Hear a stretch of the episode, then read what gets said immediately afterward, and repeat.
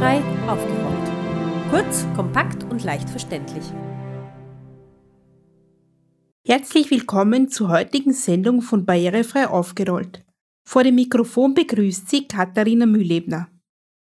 Eine Familie zu gründen und Kinder zu haben, ist für viele Menschen ein wichtiger Teil des Lebens. Das gilt selbstverständlich auch dann, wenn man eine Behinderung hat. Wie ist es, Mutter oder Vater zu sein, wenn man im Rollstuhl sitzt oder eine Sehbehinderung hat? Welche Rolle spielt die eigene Behinderung bei der Erziehung der Kinder? Und wie reagiert das nicht behinderte Umfeld auf einen Kinderwunsch von Menschen mit Behinderungen? Wir haben mit Eltern gesprochen und stellen ihnen auch eine Beratungsstelle für Menschen mit Behinderungen vor. Elternschaft und Behinderung, so der Titel der heutigen Sendung. Sie hören diese Sendung auf Radio Orange 94.0.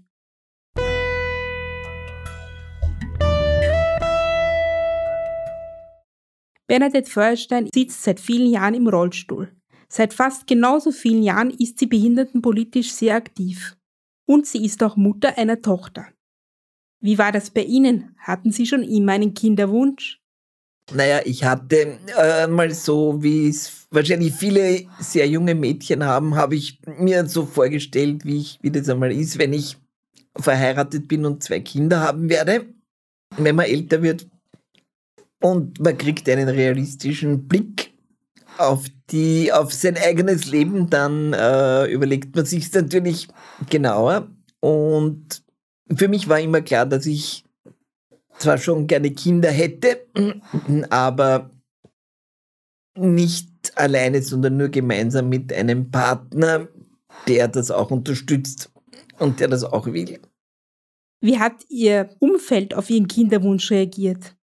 Naja, ich habe relatives Glück gehabt, glaube ich, ähm, weil dadurch, dass ich so spät schwanger geworden bin, gab es in meinem Umfeld schon Eltern auch, die mit Behinderung Eltern geworden sind und die mich sozusagen äh, unterstützt haben und die mir zum Beispiel Ärzte empfohlen haben, äh, die nicht das so entsetzlich sehen.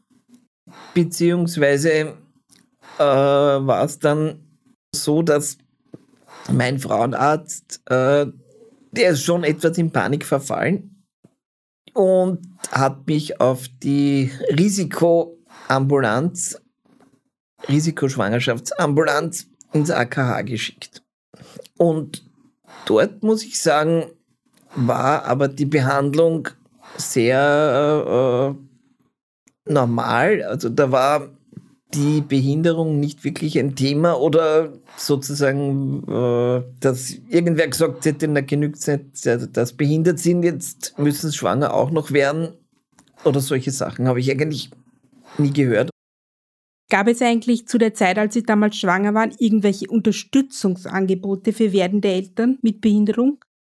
Also Unterstützungsangebote habe ich ganz wenig gefunden oder bekommen. Man kann fast sagen, man kann fast sagen gar keine.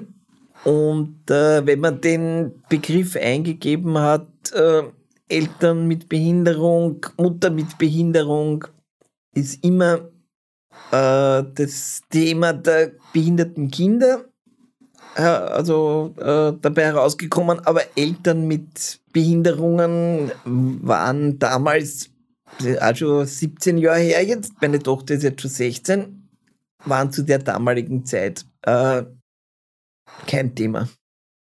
Ihre Tochter ist ja jetzt schon ein Teenager. Können Sie sich erinnern, wie sah damals, als sie noch klein war, der Alltag mit ihr aus? Naja, es war so, dass ich ähm, keine, also eigentlich konnte ich mit ihr nicht allein sein.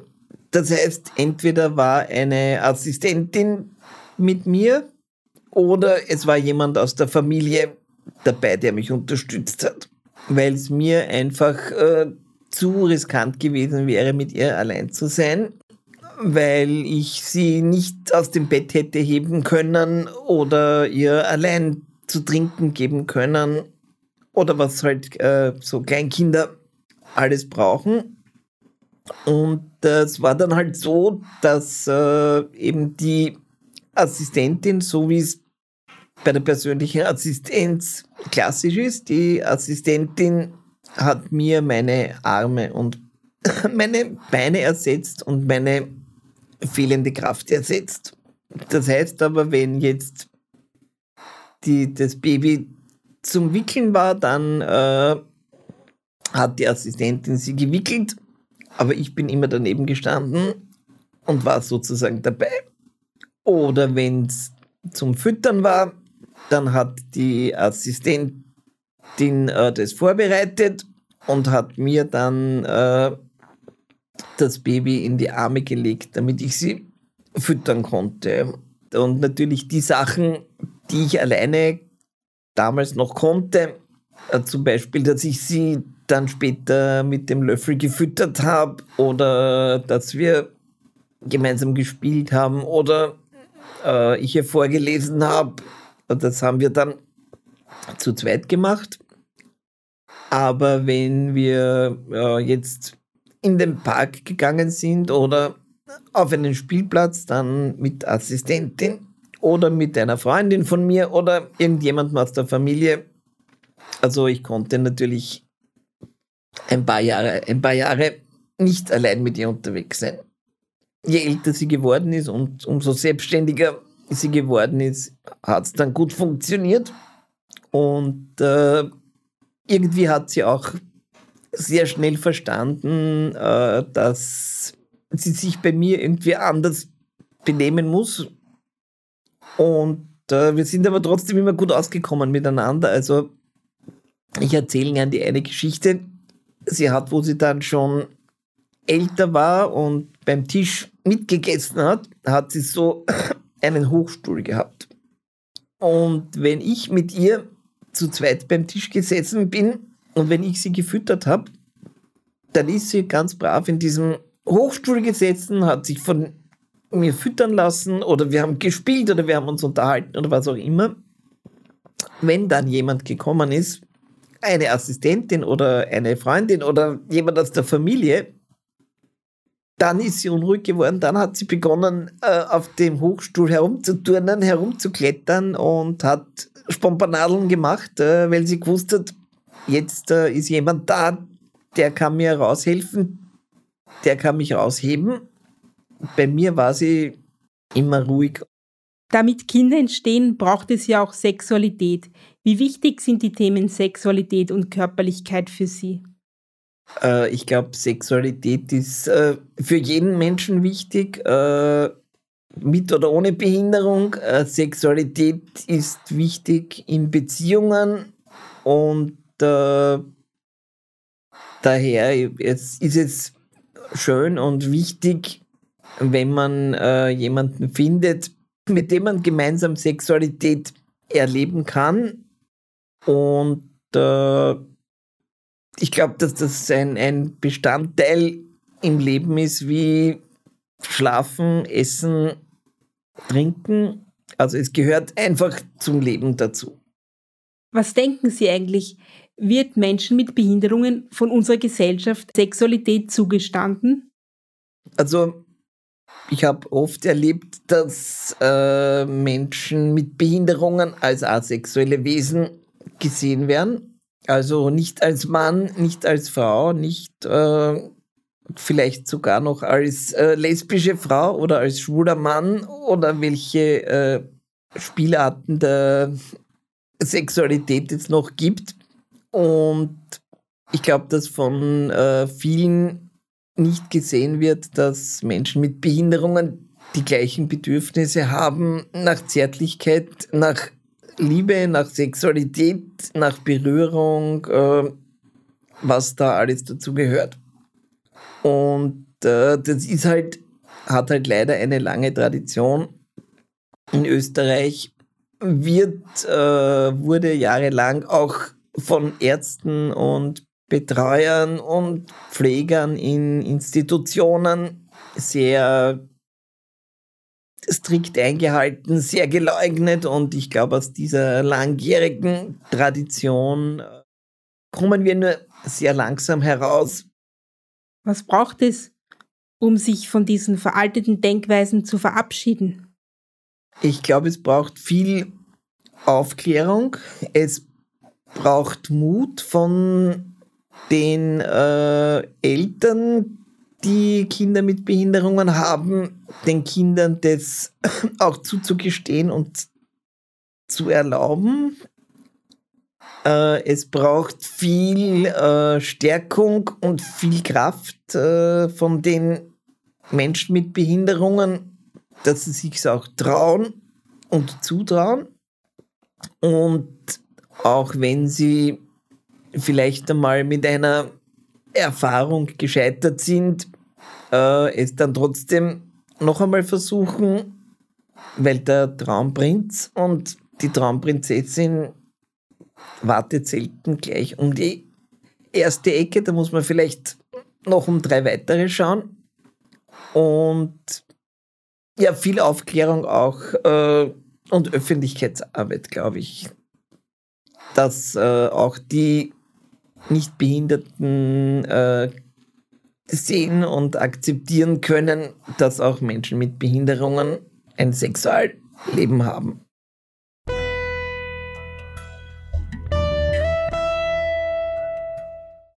Jetzt lassen wir einmal einen Vater zu Wort kommen.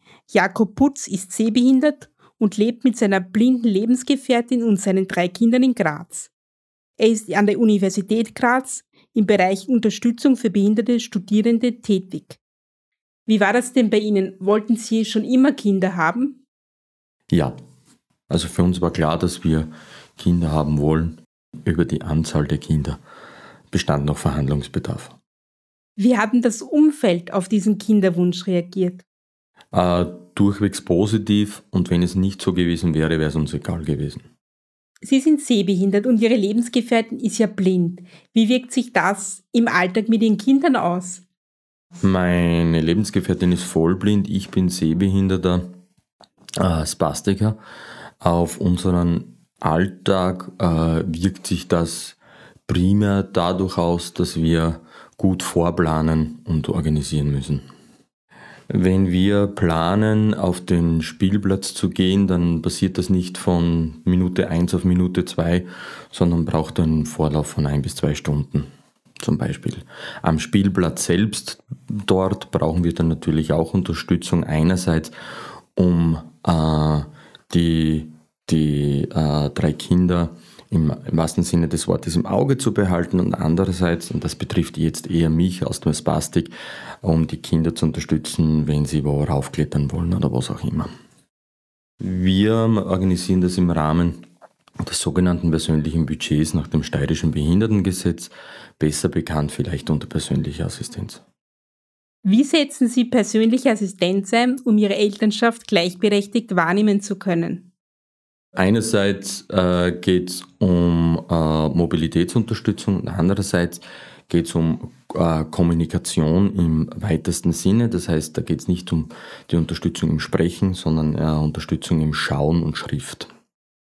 Ein konkretes Beispiel zum Thema Schrift. Unser Sohn geht seit September 2018 in die erste Klasse und um die Elternschaft gleichberechtigt wahrnehmen zu können, war es notwendig, dass wir die Informationen, die wir benötigen, um ihn unterstützen zu können, digital zu kriegen. Das wäre zum Beispiel ein Beispiel für die äh, schriftliche Kommunikation. Die visuelle Kommunikation, das betrifft zum Beispiel den Spielplatz, wo es einfach darum geht, zu schauen, was die Kinder gerade machen und äh, die anderen Bereiche, die haben, hatten wir auch schon bevor wir Eltern wurden. Nämlich da geht es einfach um, um ganz äh, normale Dinge wie Begleitung zum Arzt und so weiter und so fort. Also jetzt zum Beispiel gehe halt nicht nur ich zum Arzt, sondern es kann auch sein, dass das Kind zum Arzt muss und da brauchen wir natürlich die dementsprechende Begleitung auch eben nicht für uns, sondern für die Wahrung unserer elterlichen Pflichten und Rechte. Gibt es Ihrer Meinung nach Unterschiede zwischen Eltern mit und Eltern ohne Behinderungen? Ich glaube, es hängt ein bisschen davon ab, wie man als äh, behinderter Mensch selbst sozialisiert und erzogen wurde. Wenn man eher ein ängstlicher Mensch ist, dann ist man natürlich in der Erziehung gleich wie jeder Nichtbehinderte auch ängstlich. Wenn man eher furchtlos erzogen worden ist, dann ist man furchtlos. Prinzipiell glaube ich nicht, dass es diese Unterschiede geben darf, weil das würde letzten Endes auch dann ganz klar auch Unterschiede in der Entfaltungsmöglichkeiten der Kinder bedeuten.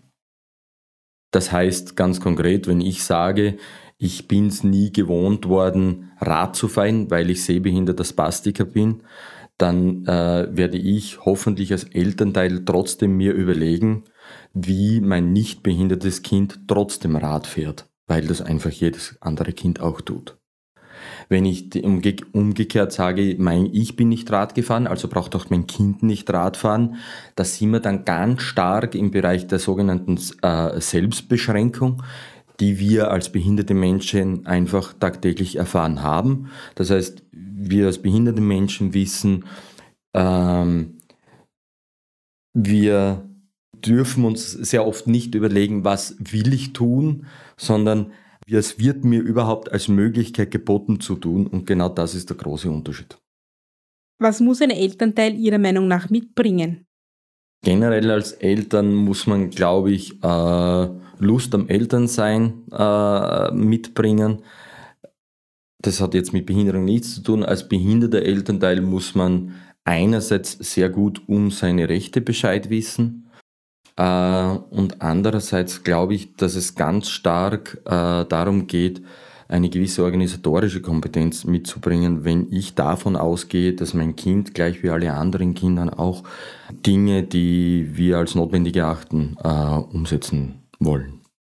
Hier darf ich vielleicht nochmal einhaken. Warum meinen Sie, dass man als behinderter Elternteil besonders über seine Rechte Bescheid wissen muss? Weil äh, man nicht der naiven Vorstellung äh, unterlegen darf, dass man als behinderte Elternteil über, über, überall als äh, applaudierend empfangen wird. Wir haben die Erfahrung gemacht, äh, als es darum ging, unseren Assistenzbedarf abzudecken, musste man in erster, im ersten Schritt einmal abklären, ob den Elternschaft überhaupt berücksichtigungswert sei dass es ähm, Elternschaft im, relativ klar definiert ist im, im Bundesrecht und auch äh, in der Europäischen Menschenrechtskonvention. Das muss man wissen und deshalb diese Rechte muss man kennen. Wie wichtig sind eigentlich die Themen Sexualität und Partnerschaft für Sie? Äh, nach äh, drei Kindern äh, sozusagen kann ich äh, sagen, es hat funktioniert. Mir fehlt aber eine Anekdote bei, nach der Geburt unseres ersten Sohnes ein, wo ein Mann zu mir gesagt hat, er findet das so toll. Pause. Er findet das wirklich toll. Pause. Daraufhin habe ich gefragt, was findest du denn toll? Und dann hat er gesagt, ja, dass das bei uns auch funktioniert. Bis ich dann geschnallt habe, dass er das behinderungsbedingt äh, meint. Dieses Beispiel illustriert für mich ganz stark, dass die behinderten Menschen als asexuelle Wesen wahrgenommen werden. Äh, und das war aber im Jahr 2011. Das war nicht äh, in der Steinzeit, das war 2011. Also ich glaube, dass Behinderung und Sexualität ein Thema ist, äh, das ganz, ganz stark getrennt gesehen wird. Das liegt nicht zuletzt auch daran, dass wenn die Behinderten auch Sex haben, ist die Gefahr, wie man es in unserem Fall sieht, dass Kinder entstehen. Und das generiert wiederum Probleme im Kopf der Menschen. Was braucht es, damit Menschen mit Behinderungen ihre Sexualität selbstbestimmt leben können? Ich glaube, beginnen, beginnen tut das ganz am Anfang, wenn es darum geht, äh, dass behinderte Menschen einfach, einfach einmal so zusammenleben und zusammenwohnen dürfen, wie alle anderen Menschen auch. Und alles andere ergibt sich oder ergibt sich halt nicht. Sie haben ja auch einen Blog zum Thema Elternschaft geschrieben. Können Sie uns etwas über diesen Blog erzählen und warum haben Sie ihn eigentlich ins Leben gerufen? Äh, wir haben auf äh, barrierefreie-familie.com einen Blog, wo wir seit fast drei Jahren Sonntag für Sonntag Artikel aus unserem Leben aus den Problemstellungen veröffentlichen. Warum tun wir das? Weil wir festgestellt haben, dass äh, einerseits die Kommunikationsmethode des Internets jene Methode ist, wo man eigentlich relativ einfach viele Leute erreicht. Andererseits äh, wir da ganz bewusst auf Fragen, die sich andere stellen, aber nicht laut stellen, bewusst aufgreifen und deren Antwort äh, oder Antwortmöglichkeit äh, präsentieren. Deshalb tun wir das. Das beginnt bei, äh, wie, werdet, wie erkennt ihr, wenn das Kind einen Sonnenbrand hat? Äh, wie werdet ihr euer Kind in der Schule unterstützen? Wie tut ihr, dass äh, nicht Unfälle passieren? Wir haben die Erfahrung gemacht, dass man sich mehr Fragen stellen kann, als wir uns jemals an, äh, einbildeten, dass man sich stellen kann. Äh, und diese Fragen greifen wir einerseits als Fragen auf, andererseits greifen wir das einfach als Alltag auf. Würden Sie anderen Eltern, egal ob mit oder ohne Behinderung, einen Ratschlag geben? Erstens, habt keine Angst. Äh, zweitens, wenn ihr Kinder wollt, äh, geht weg von der eigenen Selbstbeschränkung. Und drittens, informiert euch sehr gut, äh, was möglich und nicht möglich ist in dem Umfeld, in dem ihr euch bewegt.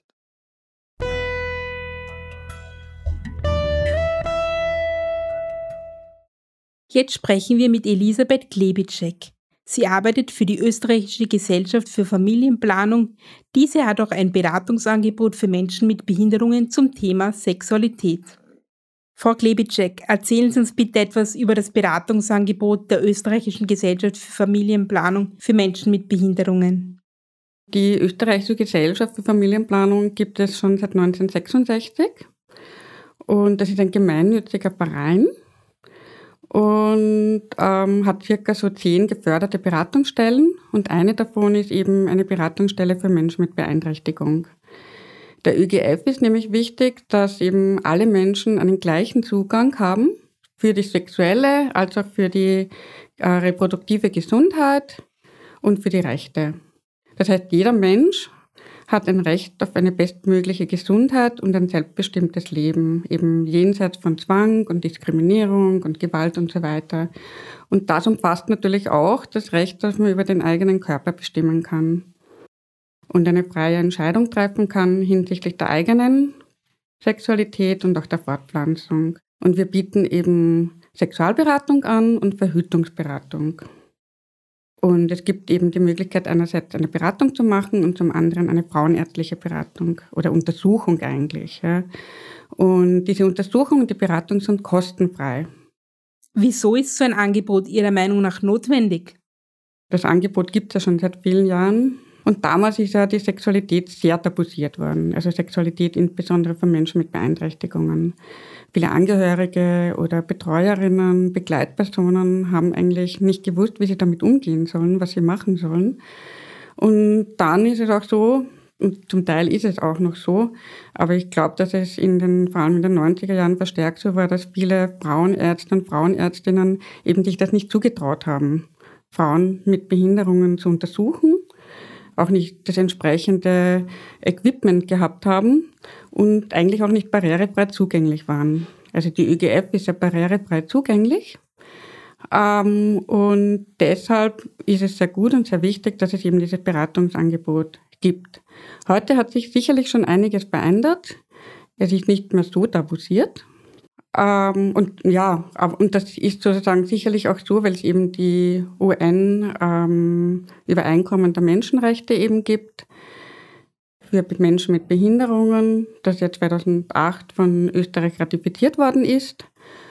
Und somit ist eben das Recht auf sexuelle und reproduktive Selbstbestimmung eben den Menschen mit Beeinträchtigung zugesprochen worden. Das heißt, die können selbst entscheiden oder die sollen auch selbst entscheiden können, ob und wie sie verhüten wollen, ob und mit wem sie zusammenleben wollen und ob sie eine Familie gründen möchten.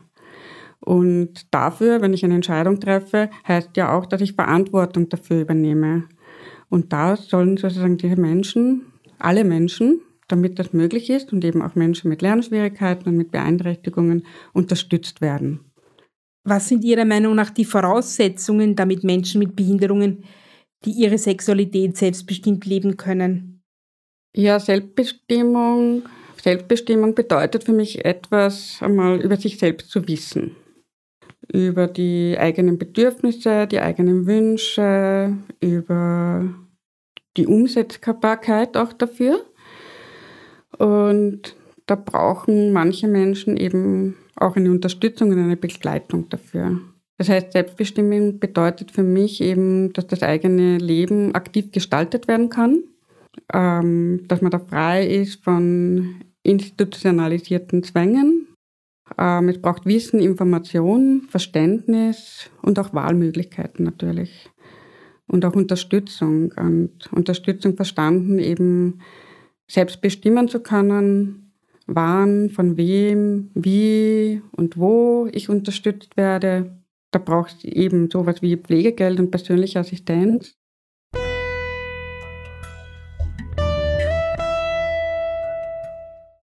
Eltern leisten einen zentralen Beitrag zum Fortbestand und zur Entwicklung unserer Gesellschaft. Sie begleiten die zukünftige Generation auf dem Weg in ein selbstbestimmtes Leben. Eltern tragen die meiste Zeit Verantwortung für das Leben ihrer Kinder. Sie haben einen großen Einfluss darauf, wie man später als Erwachsener die Welt sieht und wie man sich in ihr bewegt. Auch Menschen mit Behinderungen können und wollen Eltern sein.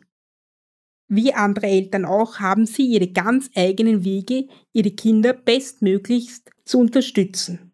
Sie hörten Elternschaft und Behinderung aus der Bizeps-Senderei Barrierefrei aufgerollt. Alle Informationen zu dieser Sendung finden Sie auf www.barrierefrei-aufgerollt.at. Sie hörten diese Sendung auf Radio Rausch 94.0. Es verabschiedet sich Ihr Redaktionsteam Markus Ladstätter, Martin Ladstätter und Katharina Mühlebner.